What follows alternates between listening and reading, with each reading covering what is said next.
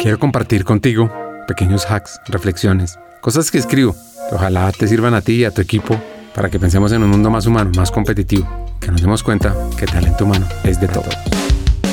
Entonces había una orquesta, los músicos increíblemente talentosos, afinadísimos con sus instrumentos, pero, pero, pero, aún así, no pueden producir una melodía armoniosa sin la dirección de un director o una directora.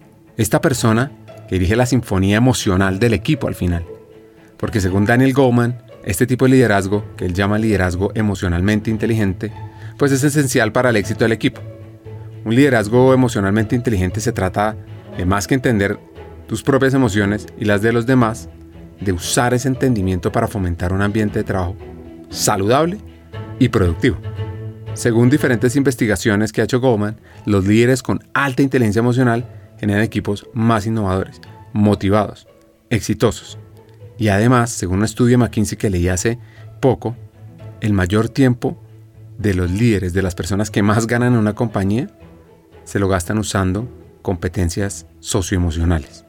Bueno, entonces la pregunta que seguramente te estás haciendo es, ¿cómo me convierto en un líder emocionalmente inteligente? Pues Necesitas, uno, aprender a identificar y comprender tus emociones, básico. Después, hacer esto, pero con las de los demás.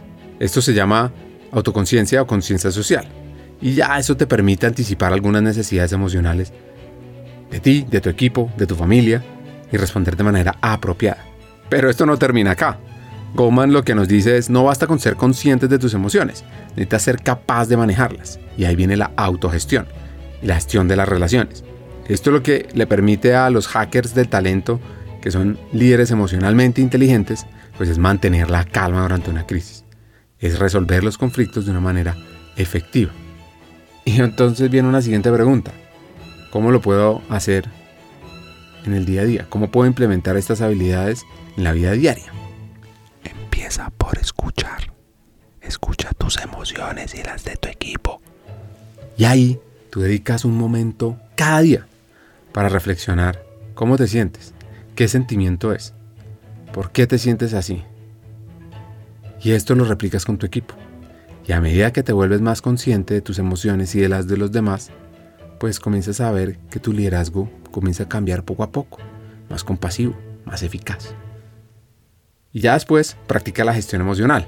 Es afrontar los conflictos de manera constructiva y no permitir que tus emociones te controlen en momentos de crisis porque al final nuestras emociones necesitan ser tan educadas como nuestras mentes. Así que te reto a ti, hacker, a que asumas el rol de director o directora de la orquesta. No importa si estás en un área de mercadeo, de operaciones, de tecnología. Desarrolla tu liderazgo emocionalmente inteligente. Ayúdate de las áreas de talento humano, aprende las prácticas de talento humano y crea una sinfonía de éxito con tu equipo. Y ahí, en el escenario, te va a esperar una ovación de pie. Pero sobre todo, la satisfacción de saber que estás liderando de la mejor manera posible. Así que toma la batuta y ingresa a hackersdeltalento.com, conoce más de talento humano para todos.